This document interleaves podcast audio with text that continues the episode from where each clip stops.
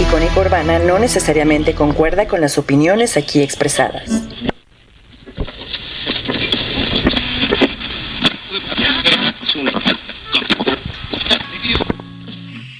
Está por comenzar la palabra feroz. Un espacio para acercarse a la palabra, escrita, hablada, impresa, compartida. Creemos que la palabra nos acerca. Leer es conocerse.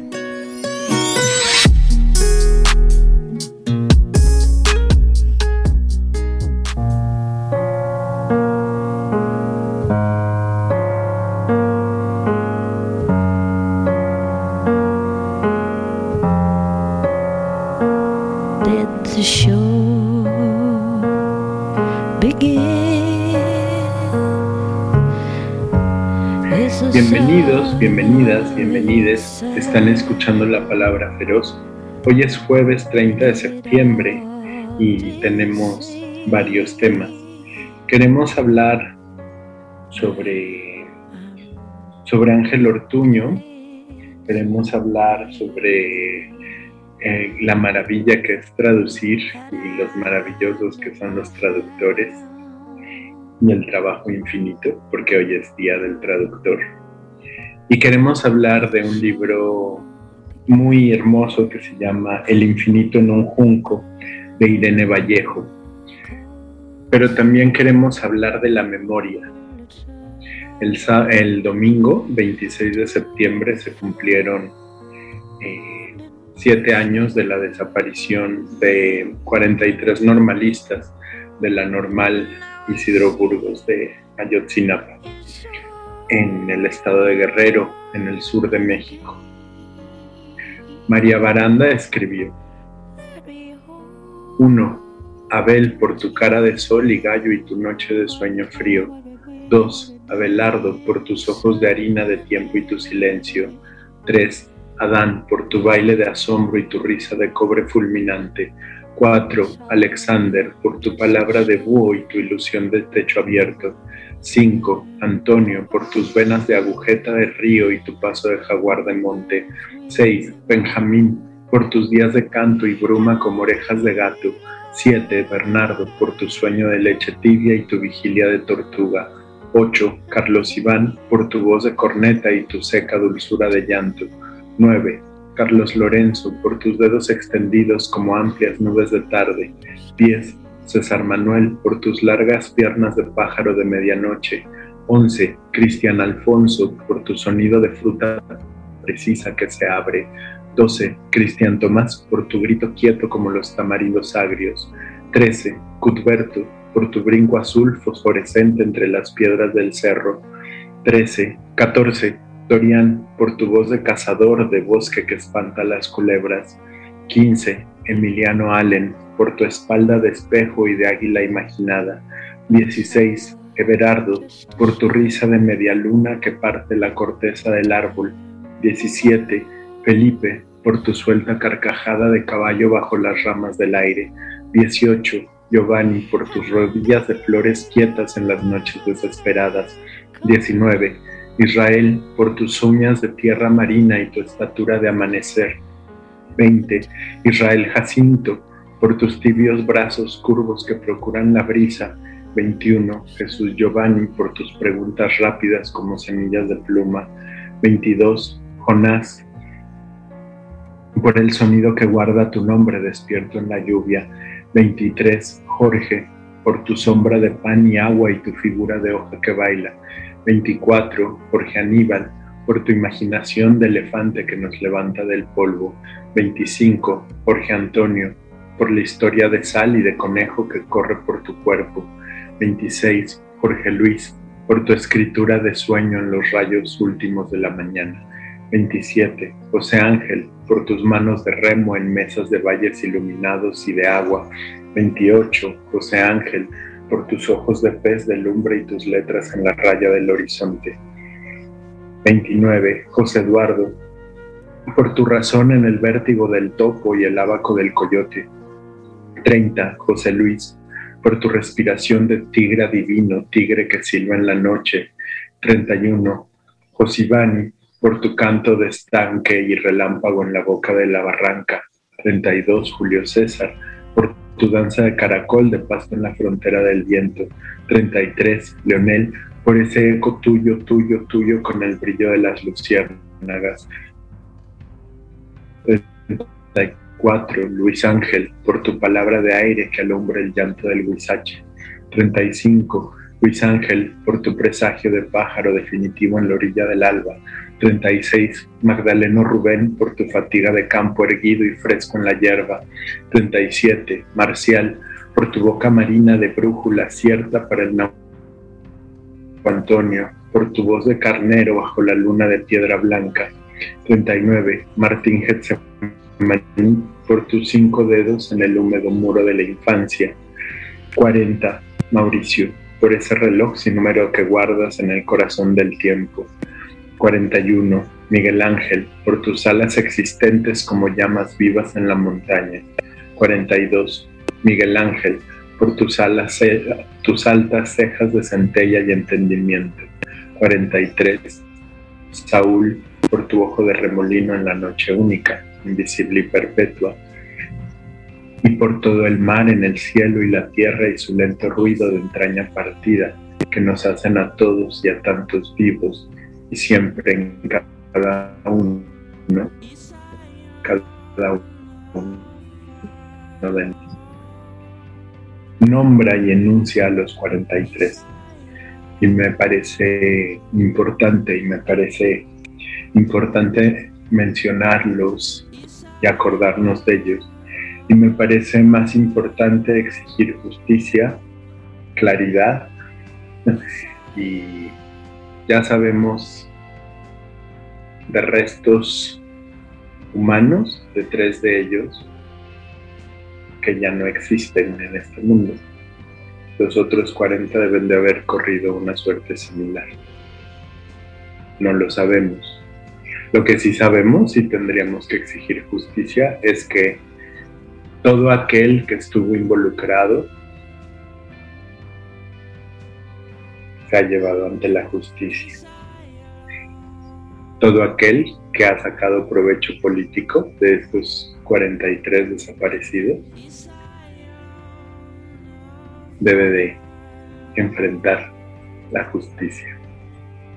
Y así como los nombramos a estos 43 normalistas, habría que nombrar a muchos desaparecidos, a muchas desaparecidas, a muchos desaparecidos. Septiembre fue el mes más peligroso para la comunidad LGBT en los últimos años, eh, con asesinatos a población, ataques y no nada más asesinatos, sino descuartizamiento, en estrangulamiento, tortura, etc. Y habría que exigir justicia. Cinco asesinatos y seis agresiones han sucedido en Ciudad de México, en Guerrero, en Guanajuato, en Quintana Roo, Nayarit, Coahuila y Veracruz es uno de los meses más brutales contra la comunidad LGBT en México. No hay ningún detenido. Eh, ese tipo de cosas son las que tenemos que estar enunciando y construir memoria.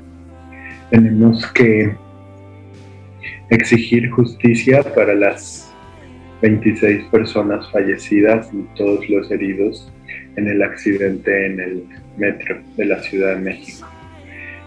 Eh, del 3 de mayo y tendríamos que exigir justicia y empezar a nombrar a aquellas personas eh, que murieron y que han muerto por la negligencia, por la austeridad y por el absurdo de administrar mal un país que está pasando y pasa todos los días y habría que reflexionar sobre ello. Para la memoria siempre vuelve Juan Gelman. Y este poema, Juan Gelman le escribió a los desaparecidos de la dictadura, a su hijo, a su nuera, a su nieta, a sus amigos entrañables. Otras partes. ¿Oíste corazón? Nos vamos con la derrota a otra parte, con este animal a otra parte, los muertos a otra parte, que no hagan ruido, callados como están, ni se oiga el silencio de sus huesos. Sus huesos son animalitos de ojos azules, se sientan manos a la mesa, rozan dolores sin querer, no dicen una sola palabra de sus balazos, tienen una estrella de oro y una luna en la boca, aparecen en la boca de los que amaron, pasan noticias de sus sueños, arrastran sus lágrimas con un pañuelito detrás, como barriendo el padecer, como no queriendo mojarlo para que el padecer estalle y arda y haga asiento donde sentarse a pensar otra vez. Nos vamos, corazón, a otra parte. Hace mal que no puedas sacar los pies de la tristeza, aunque es tristeza que besa la mano que empuñó el fusil y triunfó, y tiene corazón, y guarda en su corazón una mujer y un hombre pasando como tigres por el cielo del sur. Una mujer y un hombre como tigres enjaulados en la memoria del sur besando hijitos que nunca más van a crecer, compañeros que nunca más van a crecer, y ahora cosen la tierra al aire, cosen tu corazón, corazón, sus animales, una mujer y un hombre caminando por el cielo del tigre como tigre que canta. Vámonos con esta perra a otra parte. No tenemos derecho a molestar. Nuestro solo derecho es empezar otra vez bajo la luz del sol sereno. Los límites del cielo cambiaron ahora están llenos de cuerpos que se abrazan y dan abrigo y consolación y tristeza, con una estrella de oro y una luna en la boca, con un animal en la boca mirando el centellar de los compañeritos que sembraron corazón y levantan su corazón ardiente como un pueblo de besos. Todos los que hace siete años salimos a las calles a exigir memoria, justicia y verdad, tenemos una obligación para seguirla exigiendo.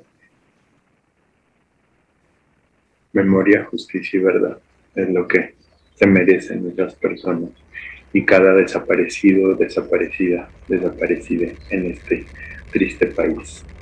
Vamos a escuchar la primera canción, Es verte regresar, es de Belafonte Sensacional y Paulina Laza. Ahorita volvemos.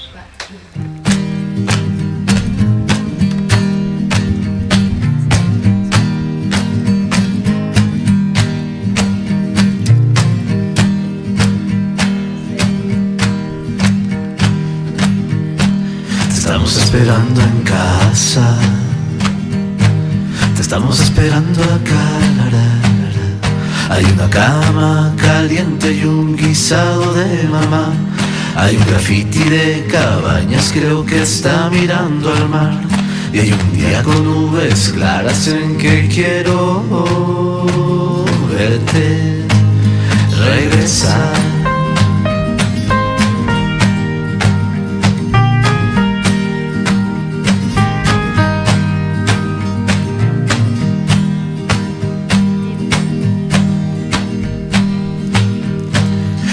Esperando en casa. Estamos esperando acá. Hay un partido en la cancha que nos falta un jugador. Hay una milpa en el campo y hay que hacerla florecer. Hay un silencio en el patio en donde quiero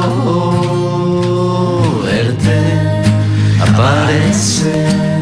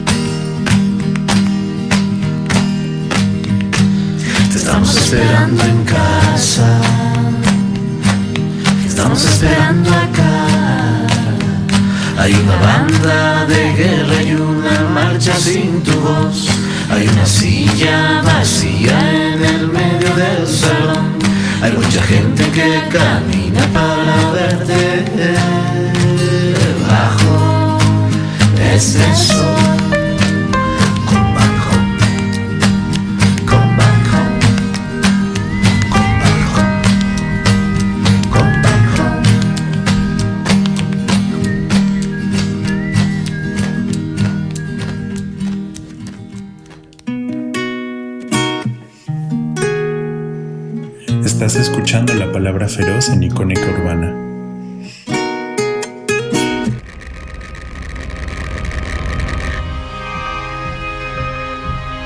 La semana pasada conversábamos con Marisela Guerrero y con Pepe Pultido sobre este tema de sembrar y cosechar. Eh, ¿Cuál no sería la sorpresa el viernes siguiente cuando abro las redes sociales y veo, empiezo a ver comentarios de amigos diciendo, no puedo creer lo de Ángel Ortuña. Y no puedo creer que se haya muerto Ángel Ortuña. Y empecé a ver en redes muchas personas comentando esta noticia y fue noticia de todo el viernes y del sábado y hubieron muchas voces y muchos dedos escribiendo en redes, despidiéndose y no dando crédito a la desaparición de, de, este autor en este plano, en esta, en esta vida. Yo en lo personal nunca lo lo traté en, físico, nunca hablamos, pero nos seguíamos en redes. Tenía un sentido del humor impresionante, era sumamente crítico, le gustaba el heavy metal y escuchaba a Motorhead, le parecía este, la máxima expresión de la música y era sensible y era un gran amigo, súper solidario, siempre que tuvimos invitados en la palabra feroz, eh, comentaba cosas, nos daba likes y nada más porque sí. Y conforme fue pasando el viernes y el sábado y las distintas personas reaccionaron ante la muerte de Ángel, eh, me queda claro que, lo que lo que cosechó fue un gran legado, una presencia muy importante en la poesía mexicana y una manera de acercarse a la, a la, poesía. Le interesaba mucho la poesía que escribían los jóvenes. Incluso su último proyecto del FONCA este, o el último proyecto para que el, al que aplicó una beca consistía en hacer una gran antología y un mapeo de la poesía joven escrita en México. Y me parece simplemente maravilloso, siempre fue y generosísimo. De Ángel Ortuño, este poema lo publicó Paula Abramo en su muro el tigre en la peluquería. En la jungla no hay buenos modales, ni señores muy serios que te digan que tatuarse es de presos malvivientes. Puede cortarme el pelo casi a rape, las rayas seguirán para que sepa cuál de todos nosotros se alimenta de sabios peluqueros. Luis Eduardo García publicó este ¿Sabías que las personas que te has querido, sabías que las personas que has querido te visitan después de morir? Así se llama el poema. Y el poema dice, antes de eso estaban muy ocupadas. Y David Miklos escribió, publicó Emily Dickinson, Hoy es un bar, una mosca. Y el poema es, dice así. No sirves para nada, me dijeron. he de ser una mosca. Y ahora creen que me asusto cuando ponen bolsitas llenas de agua, pero siguen gritando que no sirvo y siguen enojados. No sé cómo soportan vivir tanto. Es una manera de, despedirnos de, de este personaje y hoy Orden de Traslado le dedica su, su día, su especial. Y por ahí pueden escuchar poemas de Ángel Ortuño en el podcast de Orden de Traslado en Spotify, en voces de distintos poetas que, que finalmente dejan ahí una herencia.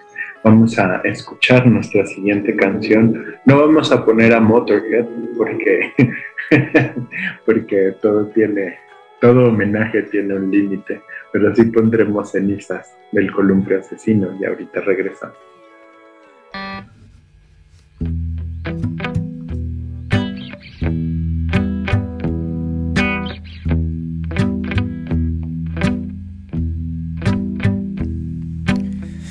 Es la ceniza que sube de los pies, empapándome el corazón, me da de lleno.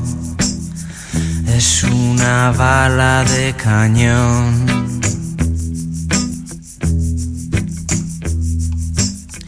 Y tu mirada vieja y cansada lo dice todo, no dice nada, algo murió. Algo murió. Algo murió.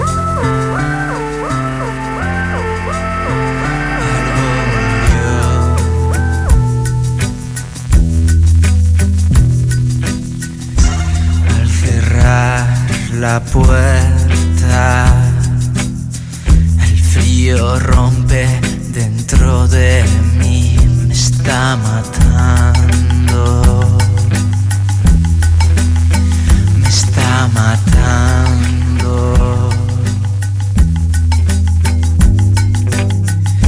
Cuando cae la noche, el diablo baila sobre el tejado taconeando.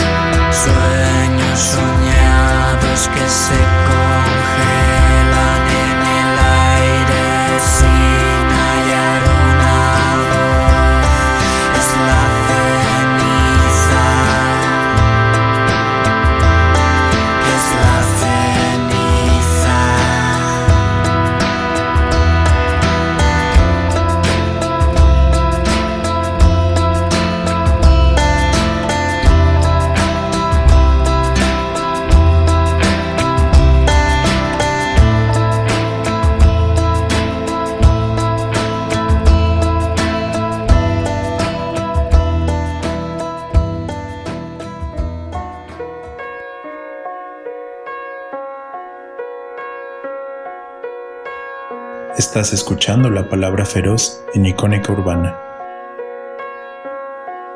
Estamos de regreso. Mandamos saludos a Malú, a Bichis y a Lea que andan tomando un tecito y andan escuchando allá en la Ciudad de México. Le mandamos también un saludo a David Cruz que nos anda escuchando también y anda, anda por allí escuchando. Y le vamos a mandar un saludo a Ana Cecilia Ruiz que dice que me invitará a un café y un mostachón, así que se lo aceptamos, sin duda. Eh, también le mandamos un saludo a Marco Román, que nos escucha desde Guadalajara. Y mandamos un saludo inmenso al querido Aldo, que nos manda un bonito meme en Twitter y que además esta mañana nos mandó una infografía por el Día Internacional del Podcast, que es hoy, el 30 de septiembre, y nos etiquetó a varios de los locutores de Icónica Urbana y agradecemos muchísimo su atentísima escucha y su presencia siempre en redes. Le mandamos saludos al taller coreográfico de la UNAM que nos manda siempre un saludito y que pide que nos acompañen en un recorrido semanal por la cultura de la palabra. Y justamente el día de hoy queremos hablar de un libro que que disfrutamos un montón. En el primer episodio de Bibliochisme, eh, este programa de Icónica Urbana que se transmite los lunes a las 9 de la noche, donde Ángela habla en inglés y Mau habla en inglés. Eh, el libro que yo mencioné fue este, El infinito en un junco, la invención de los libros en el mundo antiguo, lo escribió Irene Vallejo, es de editado por Ciruela, la biblioteca de ensayo, y se editó por primera vez en el 2019. Y la copia que yo tengo es la edición número 26 de este libro que ha sido un éxito de ventas rotundo y es muy bonito que eso suceda. Es muy bonito que eso suceda porque es un libro que habla de la historia del libro y que habla de la historia del objeto, mm, eh, de cómo, cómo hoy día podemos tener un objeto de páginas y hojas de papel que está en nuestras manos. Y empieza contándonos una historia, una especie de fábula en la cual pasa lo siguiente. Misteriosos grupos de hombres a caballo recorren los caminos de Grecia. Los campesinos los observan con desconfianza desde sus tierras o desde las puertas de sus cabañas. La experiencia les ha enseñado que solo viaja la gente peligrosa, soldados, mercenarios y traficantes de esclavos. Arrugan la frente y gruñen hasta que los ven hundirse otra vez en el horizonte. No les gustan los forasteros armados. Los jinetes cabalgan sin fijarse en los aldeanos. Durante meses han escalado montañas, han franqueado desfiladeros, han cruzado valles, han vadeado ríos, han navegado de isla en isla. Sus músculos y su resistencia se han endurecido desde que les encargaron esa extraña misión. Para cumplir su tarea deben aventurarse por los violentos territorios de un mundo en guerra casi constante. Son cazadores en busca de presas de un tipo muy especial presas silenciosas, astutas, que no dejan rastro ni huella. Si estos inquietantes emisarios se sentasen en la taberna de algún puerto a beber vino, comer pulpo asado, hablar y emborracharse con desconocidos, nunca lo hacen por prudencia, podrían contar grandes historias de viajes. Se han adentrado en tierras azotadas por la peste, han atravesado comarcas asoladas por incendios, han contemplado la ceniza caliente de la destrucción y la brutalidad de rebeldes y mercenarios en pie de guerra. Como todavía no existen mapas de regiones extensas, se han perdido y han caminado sin rumbo durante días enteros, bajo la furia del sol o las tormentas. Han tenido que beber aguas repugnantes que les han causado diarreas monstruosas. Siempre que llueve, los carros y las mulas se atascan en los charcos Entre gritos y juramentos han tirado de ellos hasta caer de rodillas y besar el barro. Cuando la noche les sorprende lejos de cobijo alguno, solo su capa les protege de los escorpiones. Han conocido el tormento enloquecedor de los piojos el miedo constante de a los bandoleros que infestan los caminos. Muchas veces, cabalgando por inmensas soledades, se les hiela la sangre al imaginar un grupo de bandidos esperándolos, conteniendo el aliento, escondidos en algún recodo del camino para caer sobre ellos, asesinarlos a sangre fría, robarles la bolsa y abandonar sus cadáveres calientes entre los arbustos. Es lógico que tengan miedo. El rey de Egipto les ha confiado grandes sumas de dinero antes de enviarlos a cumplir sus órdenes a la otra orilla del mar. En aquel tiempo, solo unas décadas después de la muerte de Alejandro, viajar llevando una gran fortuna era arriesgado, casi suicida. Y aunque los puñales de los ladrones, las enfermedades contagiosas y los naufragios amenazan con hacer fracasar una misión tan cara, el faraón insiste en enviar a sus agentes desde el país del Nilo cruzando fronteras y grandes distancias en todas las direcciones. Desea apasionadamente, con impaciencia y dolorosa sed de posesión, esas presas que sus cazadores secretos rastrean para él, haciendo frente a peligros ignotos. Los campesinos que se sientan a fisgonear a la puerta de sus cabañas, los mercenarios y los bandidos habrían abierto un ojo asombrados y una boca incrédula si hubieran sabido que perseguían los jinetes extranjeros. Libros. Buscaban libros. Era el secreto mejor guardado de la corte egipcia. El señor de las dos tierras, uno de los hombres más poderosos del momento, daría la vida, la de otros, claro, siempre es así con los reyes, por conseguir todos los libros del mundo para su gran biblioteca de Alejandría. Perseguía el sueño de una biblioteca absoluta y perfecta, la colección donde reuniría todas las obras de todos los autores desde el principio de los tiempos. Así empieza este libro, el prólogo, y empieza a desarrollarse una historia sumamente interesante para personas que nos gusta leer y que tenemos una relación física y amorosa con los libros nos gusta poseerlos, comprarlos, tenerlos en nuestros libreros. Nos gusta leerlos, subrayarlos.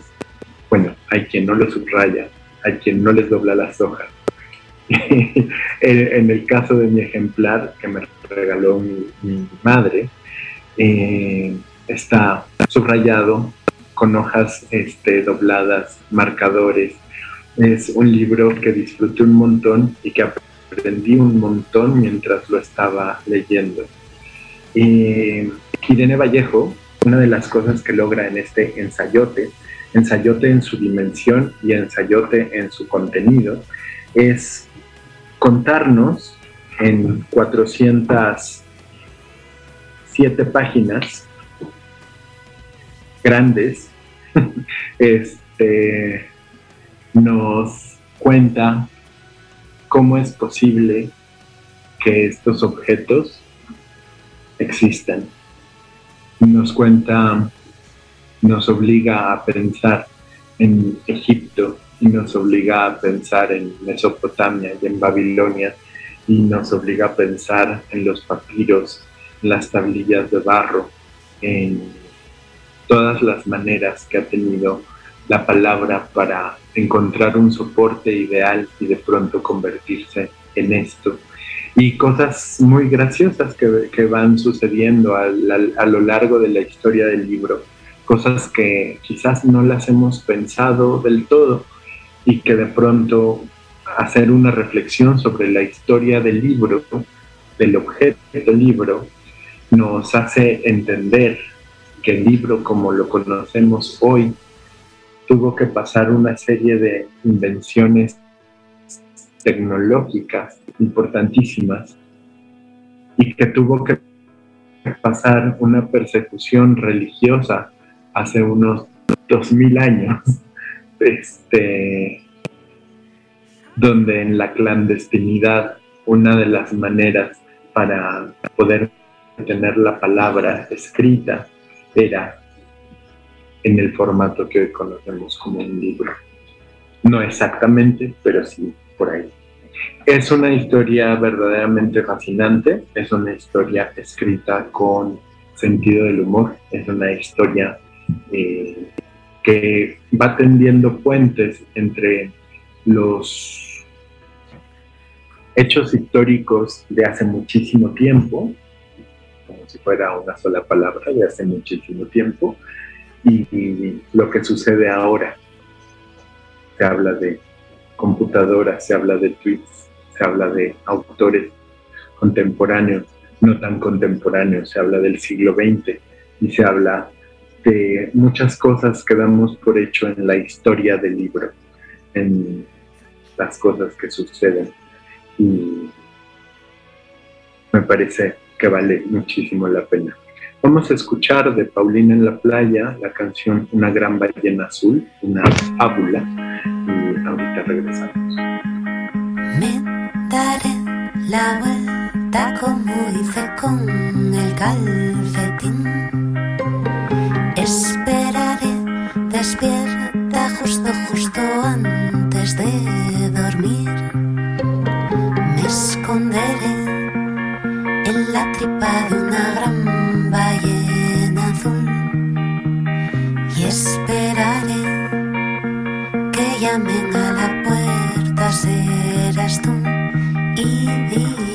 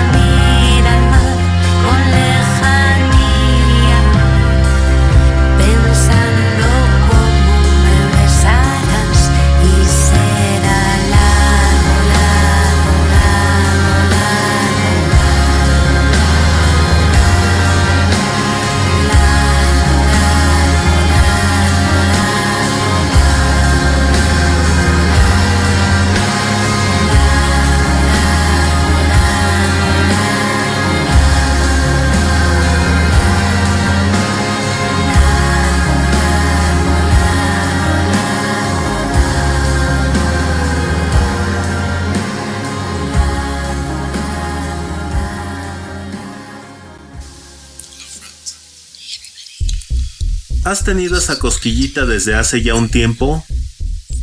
¿Tienes en mente un buen proyecto de podcast? Puede sonar aquí. Icónica Urbana. Envía tu propuesta a encudeso.gmail.com o contáctanos en redes sociales. Es más fácil de lo que crees. Modalidad presencial o remota.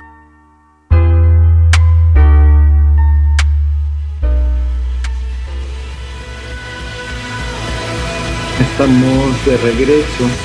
David García en Twitter me reclama que no puse a Motorhead para despedirme de Ángel Ortuño. Pero bueno, eh, siguiendo con, con este libro maravilloso Irene, de Irene Vallejo, El infinito en un junco, les quiero compartir un capítulo, el capítulo 44 Y sin embargo, desde tiempos remotos las mujeres han contado historias, han cantado romances y enhebrado versos al amor de la hoguera. Cuando era niña, mi madre desplegó ante mí el universo de las historias susurradas y no por casualidad. A lo largo de los tiempos han sido sobre todo las mujeres las encargadas de desovillar en la noche la memoria de los cuentos. Han sido las tejedoras de relatos y retales, durante siglos han devanado historias al mismo tiempo que hacían girar la rueca o manejaban la lanzadera del telar. Ellas fueron las primeras en plasmar el universo como malla y como redes, anudaban sus alegrías, ilusiones, angustias, terrores y creencias más íntimas. Teñían de colores la monotonía, entrelazaban verbos, lana, adjetivos y seda. Por eso textos y tejidos comparten tantas palabras, la trama del relato, el nodo del argumento, el hilo de una historia, el desenlace de la narración, devanarse los sesos, bordar un discurso, hilar fino, urdir una intriga. Por eso los viejos mitos nos hablan de la tela de Penélope, de las túnicas de los bordados de Aracne, del hilo de Ariadna, de la hebra de la vida que hilaban las moiras, del lienzo de los destinos que cosían las nornas, del tapiz mágico de Sherezade. Ahora mi madre y yo susurramos las historias de la noche en los oídos de mi hijo. Aunque ya no soy aquella niña, escribo para que no se acaben los cuentos. Escribo porque no sé coser ni hacer punto. Nunca aprendí a bordar, pero me fascina la delicada urdimbre de las palabras. Cuento mis fantasías ovilladas con sueños y recuerdos.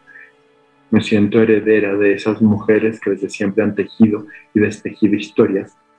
Escribo para que no se rompa el viejo hilo de voz me parece, ese capitulito me parece absolutamente brillante y además me parece bellísimo en, la relación que tiene con, el libro en sí, con, con, la historia del libro y con, con la historia de los libros, la historia que cuenta este libro me parece importantísimo. Es el capítulo 44 de la... Eh, ahorita les digo de qué sección. Ah, ah, ah. Ustedes disculparán. De, eh, de la segunda sección, Los Caminos de Roma. El libro se divide básicamente en dos grandes, dos grandes eh, segmentos que son este, Grecia imagina el futuro y los caminos de Roma. Y en estas dos grandes secciones está la historia de la humanidad, la historia de Occidente, está um, todas las cosas que tuvieron que suceder para que eh, hubiera bibliotecas, para que hubiera escribas, para que hubiera una escritura, para que la escritura comunicara cosas, para que los documentos que contaban vacas y ganado de pronto contuvieran la epopeya de Gilgamesh.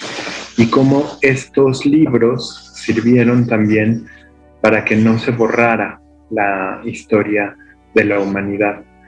Em, muchas cosas que suceden que menciona Irene Vallejo en este libro. Por ejemplo, que los esclavos en Roma jugaron un papel fundamental en el rescate de, la, de los textos antiguos y que eran quienes lo transcribían porque era parte de su función, habiendo sido vendidos hombres con educación y capacidad de escritura y lectura, pues eran puestos a transcribir libros por sus dueños, libros que conseguían por grandes precios o que escribían ellos mismos y que querían que se regalaran ejemplares escritos a mano y compartidos en pequeños pergaminos. Muchas veces mantenemos el nombre de los autores porque el nombre del autor se ponía al final del texto y el, nom y el final del texto estaba en el rollo, en la parte más protegida del rollo de pergamino. Entonces muchas veces hemos conservado nombres y finales, más no el resto del texto. También Irene Vallejo en este libro habla de todas las vicisitudes que han tenido los libros, la humedad, el hongo, los incendios, los saqueos, la desaparición. ¿Cuántos libros no habrán existido y que hemos perdido en la historia de la humanidad y que han desaparecido para siempre y que desaparecerán para siempre. Y reflexiona mucho Irene Vallejo a lo largo del libro sobre la industria editorial de hoy día y esta industria masiva que publica centenares de libros, millares de libros todos los días y que no tiene nada que ver con lo que sucedía hace algunos años. Le voy a pedir a mi querido productor César Uribe, a quien no he saludado, que no vamos a poner la siguiente canción y vamos a continuar hablando unos minutos más hasta despedirnos del programa con una canción de Bomba Estéreo. Les leo otro fragmentito, el capítulo 21 de la primera sección. No les leo el capítulo completo, sino un fragmento. Viví una de las etapas más extrañas de mi vida en una ciudad habitada por millones de libros, una ciudad que quizá por inspiración de esa peculiar comunidad de papel ha decidido existir en un pasado inventado.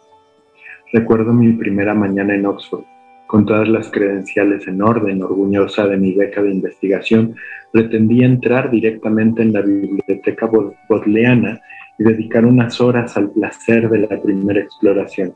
Sin embargo, me interceptaron en el vestíbulo, donde un empleado de la biblioteca, después de escuchar mis explicaciones, me hizo pasar a un despacho apartado como si mi comportamiento fuese tan sospechoso, mis pretensiones tan turbias que conviniese tratarlos a puertas cerradas, sin contaminar la inocencia de los turistas y los estudiosos. Sentado al otro lado de un escritorio había un hombre calvo que me interrogó sin establecer contacto visual conmigo. Contesté a sus preguntas, justifiqué mi presencia y enseñé todos los documentos que me pidió con cortesía un tanto intimidatoria. Hubo un largo silencio mientras él iba introduciendo información sobre mí en sus vastas bases de datos y después con los dedos todavía sobre el teclado, en una sorprendente pirueta en el tiempo, se instaló en el pasado medieval al anunciarme pomposamente que había llegado el momento del juramento. Me tendió una pequeña baraja de tarjetas plastificadas que recogían, cada una en un idioma distinto, las palabras que debía pronunciar. Juré que, no, que obedecería las normas, que no robaría ni dañaría ni desfiguraría ningún libro, que no prendería fuego a la biblioteca, a provocar un incendio para contemplar sus tesoros hasta reducirlos a cenizas. Todos los preliminares parecían gobernados por la lógica distorsionada de los territorios fronterizos, igual que en los vuelos a los Estados Unidos, cuando te entregan esos surrealistas formularios de inmigración en los que preguntan si pretendes atentar contra la vida del presidente. De todas maneras, de todas formas, mi juramento no bastó. Tuve que someterme a los detectores, dejar que inspeccionasen el contenido de mis bolsas y entregar mi mochila en consigna antes de atravesar por fin el torniquete metálico de la entrada. Mientras me sometían al resto de controles, me acordé de aquellas bibliotecas de la Edad Media en las que se encadenaban los libros a las estanterías o a los escritorios para evitar robos. Pensé en las fantásticas maldiciones lanzadas a lo largo de la historia contra los ladrones de libros textos oscuramente imaginativos que me atraen de forma inexplicable, quizá porque idear una buena maldición no está al alcance de cualquiera. Una antología todavía por escribir debería empezar por las amenazadoras palabras inscritas en la biblioteca del monasterio de San Pedro de las Puellas de Barcelona, que encuentro citadas en una historia de la lectura de Alberto Manguel. Para aquel que roba o pide prestado un libro y a su dueño no lo devuelve, que se le mude encierpe la mano y lo desgarre, que quede paralizado y condenados todos sus miembros, que desfallezca de dolor suplicando a gritos misericordia y que nadie alivie sus sufrimientos hasta que perezca, que los gusanos de los libros le roan las entrañas como lo hace el remordimiento que nunca cesa, y que cuando finalmente descienda el castigo eterno, que las llamas del infierno lo consuman para siempre. Eso le deseo a la persona que se robó mi ejemplar del libro blanco de Jean Cocteau. En fin, este libro de Irene Vallejo, El infinito en un junco, la invención de los libros en el mundo antiguo, editado por Ciruela, la biblioteca de ensayo, es una maravilla y vale muchísimo la pena. Dice Irene Vallejo, leer es un ritual que implica gestos, posturas, objetos, espacios, materiales, movimiento, modulaciones de luz. Para imaginar cómo leían nuestros antepasados, necesitamos conocer en cada época esa red de circunstancias que rodean el íntimo ceremonial de entrar en un libro. Quieran a sus libros, disfrútenlos, porque son parte de la historia de la humanidad.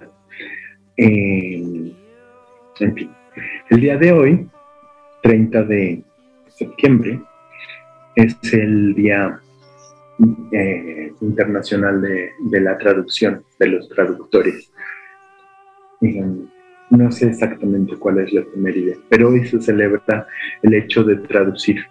y para ello les quiero leer un poema escrito por Ana Martín Márquez, traducido por Paula Bramo. Eh, lo pueden consultar en el blog de Paula, traicionarespreciso.blogspot y el poema se llama Traducción y dice así. Este poema en otra lengua sería otro poema, un reloj atrasado que marca la hora exacta de algún otro lugar, un niño que inventa una lengua solo para hablar con otro niño, una casa de montaña reconstruida sobre la playa, corroída poco a poco por la presencia del mar. Lo importante es que en determinado dado punto los poemas se encuentren, como en ciertos problemas de física, de viejos libros de texto. Y hay un... Este, este poema pertenece al libro de las semejanzas, publicado eh, por Kriller 71 en el 2019. Y Paula publica otros dos poemas de los cuales nada más les leo unos versos que me parecen muy precisos en lo que sucede en la traducción. Hablábamos la semana pasada de la generosidad y la obstinación de los traductores que nos hacen posible conocer el trabajo de autores en otras latitudes, en otras lenguas y otros tiempos. Tú te metías a esos poemas como un mar extranjero, como esa vez que te metiste al mar de otro continente. Eso escribe Ana, Ana, Ana Martins Márquez en traducción de Paula Abramo. Eh, nos parece importantísimo nombrar al traductor. Es algo que le damos mucha mucho sentido porque también esa versión, esas versiones fueron interpretadas por alguien, son versiones de otra persona. Y no es nada más que nos parezca maravilloso el trabajo de un autor o autora, sino que nos parece maravilloso lo que ese traductor o traductora hizo y logró transmitir. En fin, nada más triste que leer un libro con una mala traducción, como me ha pasado en un par de ocasiones. Y que es muy triste leer un libro y te das cuenta que la traducción es mala, aunque no conozcas el original. Pero hay cosas que se pueden sentir. En fin, nos vamos a despedir. La canción se llama Ahora, es de Bomba Estéreo. Hoy no va a haber bonus track, así que si escucharon el programa, aquí se acaba el programa. Gracias por escuchar, gracias César Uribe por estar en los controles. Adiós.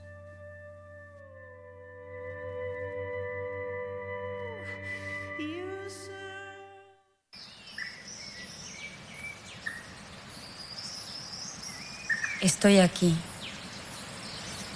Estoy sentado en el lugar correcto, en el momento correcto, en el tiempo correcto. Deja que tu corazón se abra y repite este mantra. Estoy bien, estoy bien, estoy bien. Estoy bien, estoy bien, estoy bien. Aquí el cielo se funde con el mar. Las heridas comenzaron a salir, llevando lo que se debe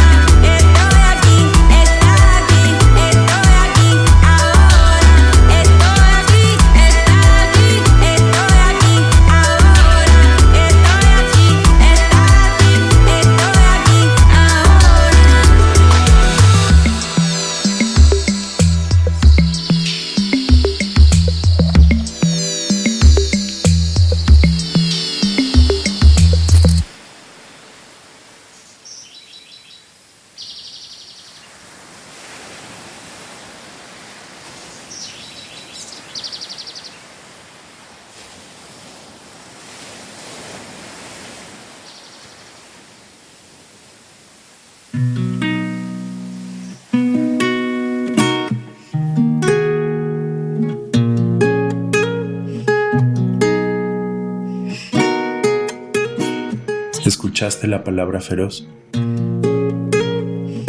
Una producción de Icónica Urbana.